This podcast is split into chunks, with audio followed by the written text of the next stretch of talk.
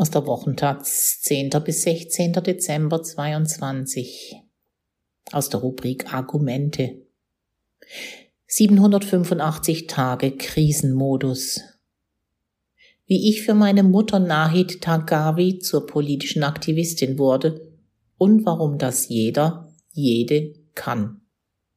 Von Mariam Klaren ein ruhiges und normales Leben vermisst man erst, wenn es einem genommen wird. Es ist ein Freitagabend im Oktober 2020, als meine Mutter aufhört, auf meine Nachrichten zu antworten. Du bist online, warum antwortest du nicht? lautet meine letzte Nachricht an sie. Meine Familie in Iran macht sich auf die Suche nach ihr. Zwei Tage später erhalte ich einen Anruf. Deine Mutter ist in Isolationshaft im Evin-Gefängnis. Man sagte uns, es handelte sich um einen nationalen Sicherheitsfall. Weder wir noch ein Rechtsanwalt dürfen sie sehen. Das Blut in meinen Adern gefriert. Krisenmodus an. Wenn man wie ich in einer politischen Familie aufwächst, sind das Evin-Gefängnis in Teheran und politische Gefangenschaften vertraute Begriffe hat man sie doch seine gesamte Kindheit immer mal wieder aufgeschnappt. Ich wusste immer, dass in dem Land, in dem ich geboren bin, in dem Land, in dem meine Wurzeln liegen, schlimme Dinge passieren, Menschen aufgrund ihrer politischen Einstellung und ihrer Aktivitäten festgenommen und sogar hingerichtet werden können. Aber für mich, 5000 Kilometer entfernt in meiner Heimat Köln, war das eine andere Welt bis zum Oktober 2020, als meine Seifenblase platzt und die Last der Menschenrechtsverletzungen der Islamischen Republik Iran sich auf meine Schultern legt. Meine Mutter, die Frauenrechtlerin Nahid Tagabi, ist seit dem 16. Oktober 2020 eine politische Gefangene der Islamischen Republik Iran. Da sie deutsche Staatsbürgerin ist, setze ich mich als erstes mit dem Auswärtigen Amt in Verbindung.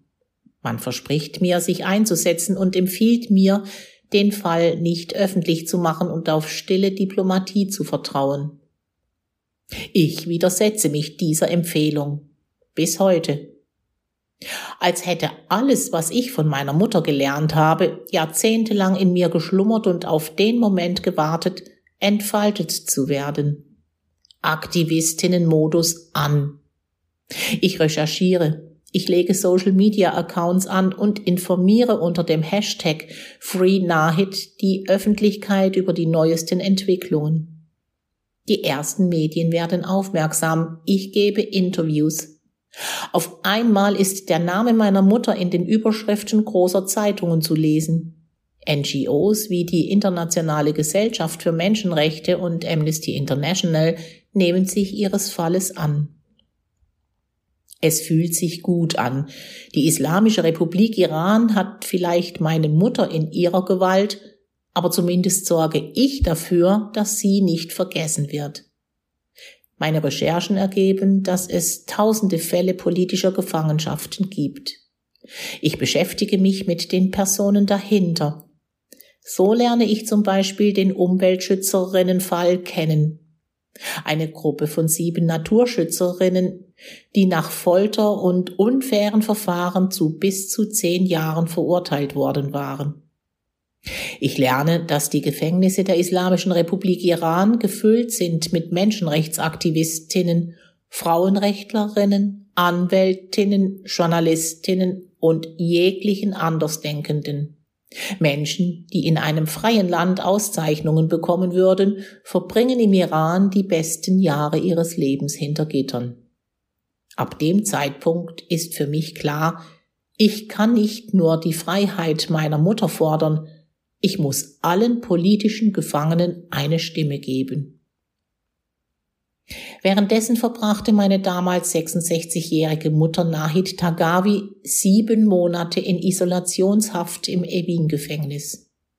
Sie wurde vom Geheimdienst der Revolutionsgarde über tausend Stunden ohne Rechtsbeistand verhört.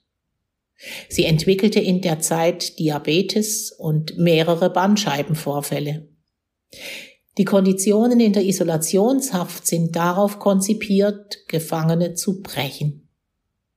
194 Tage hat meine Mutter in einer kleinen Zelle allein, ohne Bett, Matratze oder Kissen auf dem Steinboden geschlafen. Sie hat monatelang eine Augenbinde getragen, wurde von Kameras überwacht und hatte kaum Zugang zu frischer Luft. Die Essensrationen wurden absichtlich klein gehalten. Sie verlor 14 Kilo während dieser Zeit. Ihr Gesundheitszustand verschlechterte sich rapide, aber sie schafften es nicht, ihren Geist zu brechen. Die Gerichtsprozesse meiner Mutter sind eine Farce. Die Islamische Republik Iran klagt sie wegen Beteiligung an der Führung einer illegalen Gruppe und Propagandaaktivitäten gegen den Staat an. Meine Mutter erwidert vor Gericht, wenn Propaganda bedeutet, über die desaströse Frauenrechtslage, die Misswirtschaft, die Armut, die Korruption und die Zerstörung der Umwelt zu sprechen, dann bin ich schuldig. Im August 2021 wird sie zu zehn Jahren und acht Monaten Haft verurteilt. Die Islamische Republik Iran hat ihre Meinung, ihre Worte und ihr Denken kriminalisiert. Dennoch war meine Kampagne erfolgreich. Durch den öffentlichen Druck durfte meine Mutter mit ihrem unabhängigen Anwalt vor Gericht treten. Sie wurde aus der Isolationshaft in den normalen Gefängnisvollzug verlegt und von Juli bis November 2022 in einen medizinischen Hafturlaub entlassen. Im November diesen Jahres musste sie zurück ins Evin-Gefängnis. Wir sind also noch lange nicht am Ende. In der gesamten Zeit meines Aktivismus gibt es aber eine Sache, die mich anstrengt. Ich muss immer wieder aufs Neue erklären, warum es politische Gefangenschaften in Iran gibt. Dass es sich bei der Islamischen Republik Iran um ein theokratisches faschistisches Regime handelt, in dem Scharia-Gesetze herrschen, Frauen per se Menschen zweiter Klasse sind und ethnische Minderheiten sowie jegliche Andersdenkende systematisch verfolgt und unterdrückt werden. Ich fühle mich oft allein. Doch all dies ändert sich schlagartig am 17. September 2022. Der Tod der Kurdin Jina Masa Amini in Polizeigewahrsam die nach Auffassung der Sittenwächter ihre Kopfbedeckung nicht ordnungsgemäß trug, löst eine Welle der Proteste aus, sowohl in Iran als auch im Ausland. Revolutionsmodus an.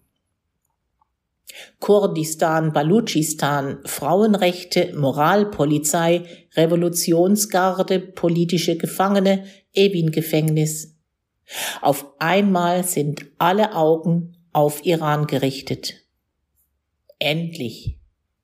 Frau, Leben, Freiheit. Diesen Ruf hören wir nun seit fast drei Monaten aus Iran. Der Mord an Jinamasa Amini war wie ein Tropfen, der das Fass zum Überlaufen gebracht hat.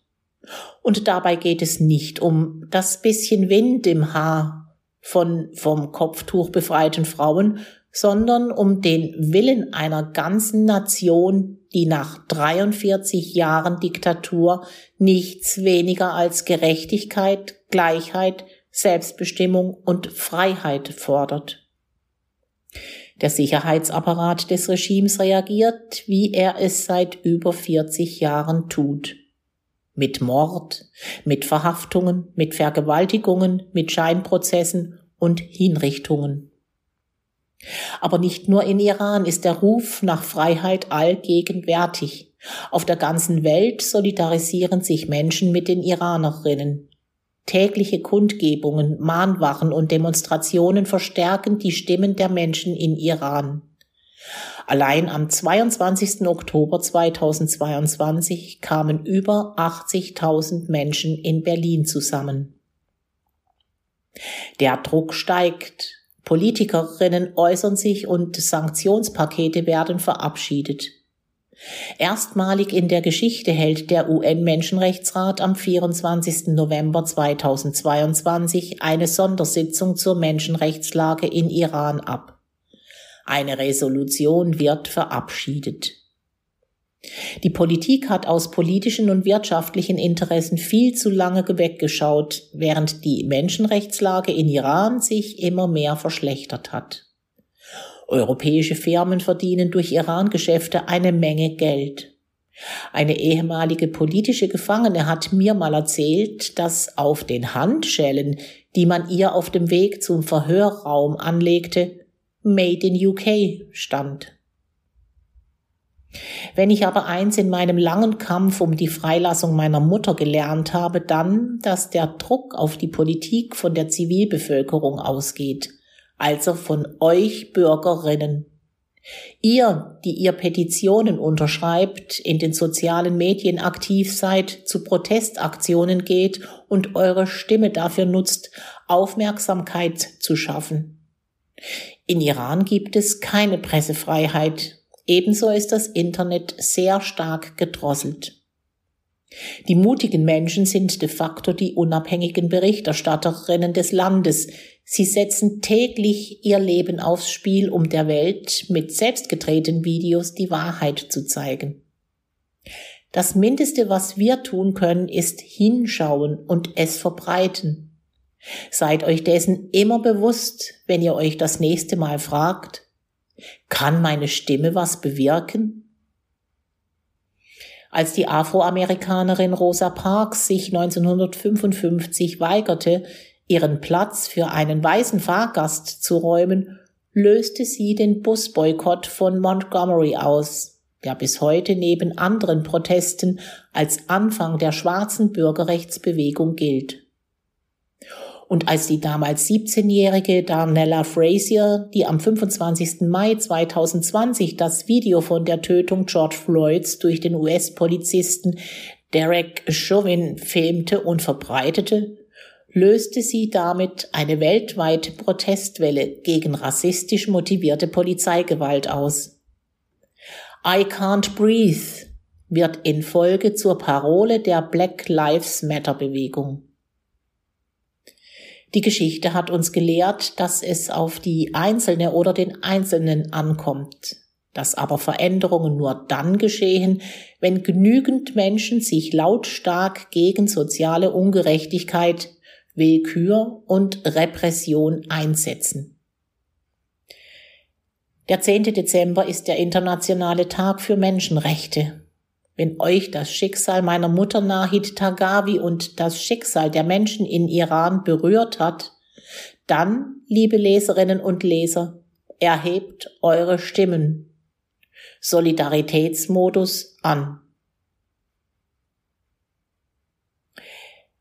Mariam Klaren, 42, ist Marketingmanagerin und lebt in Köln. Sie gründete die Free Nahid-Kampagne und ist Aktivistin für die Freilassung politischer Gefangener in Iran.